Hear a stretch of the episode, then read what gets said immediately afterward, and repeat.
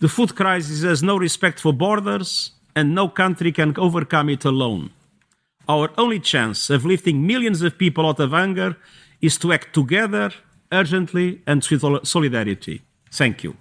Um Millionen Menschen weltweit aus dem Hunger zu befreien, müsste man über Staatsgrenzen hinweg zusammenarbeiten. So hat der UN-Generalsekretär Antonio Guterres diesen Mai in einer Rede zur globalen Ernährungssicherung gesagt. Und genau das soll dann auch am kommenden Sonntag, den 26. Juni, passieren. Dann beginnt nämlich das Gipfeltreffen der G7-Staaten. Das sind die sieben mächtigsten Industrienationen. Und die werden auch über den Hunger in der Welt sprechen. Was tun die G7 gegen die weltweite Ernährungskrise? Das fragen wir uns heute. Mein Name ist Jonas Gretel. Hi zusammen. Zurück zum Thema.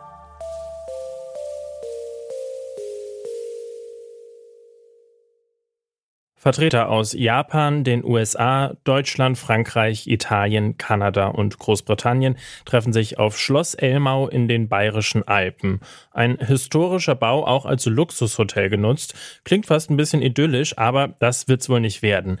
Denn dieses Jahr stehen große, schwere Themen auf dem Plan.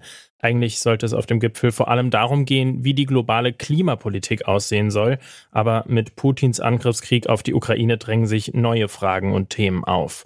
Zum Beispiel die weltweite Ernährungskrise, die sich seit Ende Februar drastisch verschärft hat. Dass sich die G7 darum kümmern, sei überfällig. Das sagt Lena Bassermann. Sie ist Referentin für Welternährung und globale Landwirtschaft beim Inkota-Netzwerk. Das ist eine Organisation, die sich gegen Hunger einsetzt. Diese Handlung ist wirklich absolut überfällig, denn wir haben bereits seit mindestens zwei Jahren sehen wir einen absolut dramatischen Anstieg der Anzahl an Menschen, die unter Hunger leiden. Das ist ganz stark durch die Corona-Krise nochmal nach oben gegangen und war eben zuvor auch schon durch Klimakrise, Artensterben und so weiter in einem wirklich sehr dramatischen Zustand. Und jetzt sehen wir eben die Gefahr, dass durch den ähm, Krieg auf die Ukraine sich diese Situation weiter verschärft. Immer wieder haben sich Agrarministerinnen und Agrarminister der verschiedenen Länder zuletzt getroffen, um über die Ernährungskrise zu sprechen. So zum Beispiel auch jetzt direkt vor dem G7-Gipfel auf Schloss Elmau.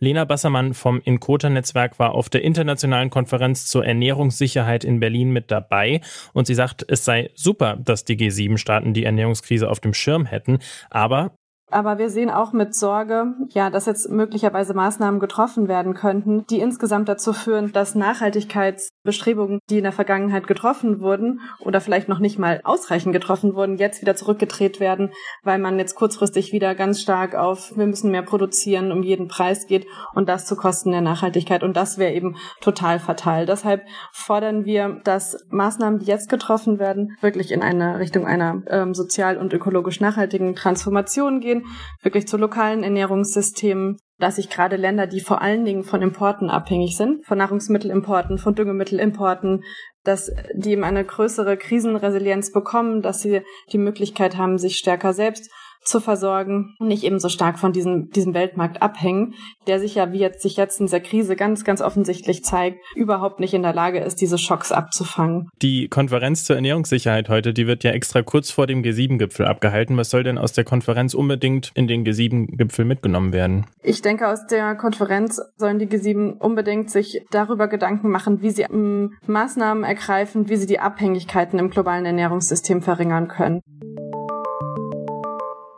Lars Brojus ist stellvertretender Leiter der Forschungsgruppe Globale Fragen bei der Stiftung Wissenschaft und Politik und er betont, dass sich das, was getan wird, nicht nur über den Zeitraum des Gipfels selbst erstreckt, sondern dass die Vor- und Nachbereitungen viel länger laufen würden.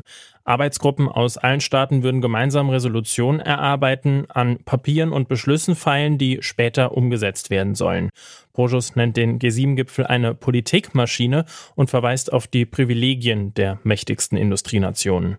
Wir dürfen nicht vergessen, dass die G7-Staaten ja als relativ wohlhabende Staaten relativ gut die Folgen abfedern können der russischen Aggression gegen die Ukraine, während das der großen Zahl der Staaten im sogenannten globalen Süden sehr viel schwerer fällt. Dort sind vor allem die ärmeren Schichten davon betroffen, dass Energiepreise, das gilt ja auch für Energie, nicht nur für Agrar, also Energie- und Agrarpreise beide sehr, sehr hochgeschnellt sind. Die internationale Konferenz für Ernährungshilfe, die findet ja direkt vorher in Berlin statt. Welchen Einfluss kann diese Konferenz denn auf den G7-Gipfel haben? Es gibt eine sehr enge Abstimmung verschiedener internationaler Organisationen im Rahmen der G7. So werden diverse internationale Organisationen auch bei dem Gipfel auf Schloss Elmau repräsentiert sein. Also auch da werden Agrarinteressen deutlich artikuliert werden. Auch die Vereinten Nationen werden auf Schloss Elmau mit dabei sein. Wenn Sie so wollen, ist da tatsächlich ein Großteil der internationalen Gemeinschaft versammelt, um über die drängendsten Probleme zu sprechen. Und die Folgen der russischen Aggression gegen die Ukraine dominieren ganz eindeutig die Tagesordnung. Sie sagen, die G7 müssten auch ein Transformationsmotor sein. Was genau meinen Sie denn damit? Das, was Sie in der Anmoderation angesprochen haben, es sind ja nicht nur die Folgen des russischen Angriffs auf die Ukraine, die die Welt in Atem halten, sondern wir haben ja auch noch ganz andere Probleme zu bewältigen. Vielleicht am sichtbarsten im Klimawandel. Also die Zusammenarbeit ähm, der internationalen Gemeinschaft ist einerseits notwendig, um diese großen globalen Herausforderungen in den Griff zu bekommen. Und andererseits wird sie durch die massive Souveränitätsverletzung und der Verletzung des Rechtes auf Selbstbestimmung der Ukraine massiv unterminiert. Das ist also eine äußerst unglückliche Situation, die durch die Entscheidung von Putin im Kreml entstanden ist. Jetzt schauen wir zum Schluss mal vielleicht noch in die Zukunft. Wie schätzen Sie denn persönlich die Aussichten ein? Wie kann es weitergehen? Wie kann auch gerade den Betroffenen mit solchen Gipfeln geholfen werden? Was den G7-Prozess von anderen Politikprozessen unterscheidet, ist, dass das, was beschlossen wird und was verkündet wird, auch regelmäßig nachgeprüft wird mit Blick darauf, ob das, was vereinbart worden ist, auch eingehalten wird. Es gibt, ähm, dafür ist der, der, der englische Begriff dafür ist Accountability, also praktisch Verantwortlichkeit, wenn Sie so wollen. Ne? Es wird tatsächlich nachgeprüft, ob Vereinbarungen oder auch Zusagen, die G7-Staaten abgegeben haben, auf vorherigen Gipfeln, beziehungsweise in den vorherigen G7-Prozessen unter verschiedenen Präsidentschaften, das wechselt ja jährlich, ob die tatsächlich eingehalten werden.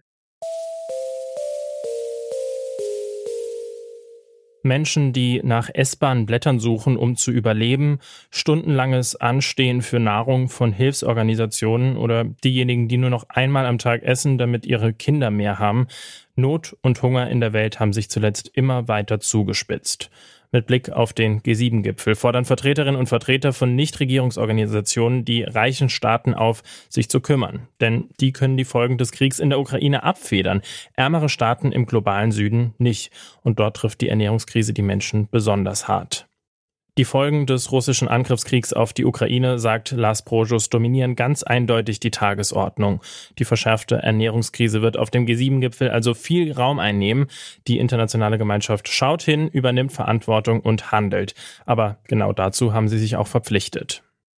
Und das war's von uns für heute. Die Redaktion hatten Helena Geladaris, Sophia Ulmer und Ina Lebedjew.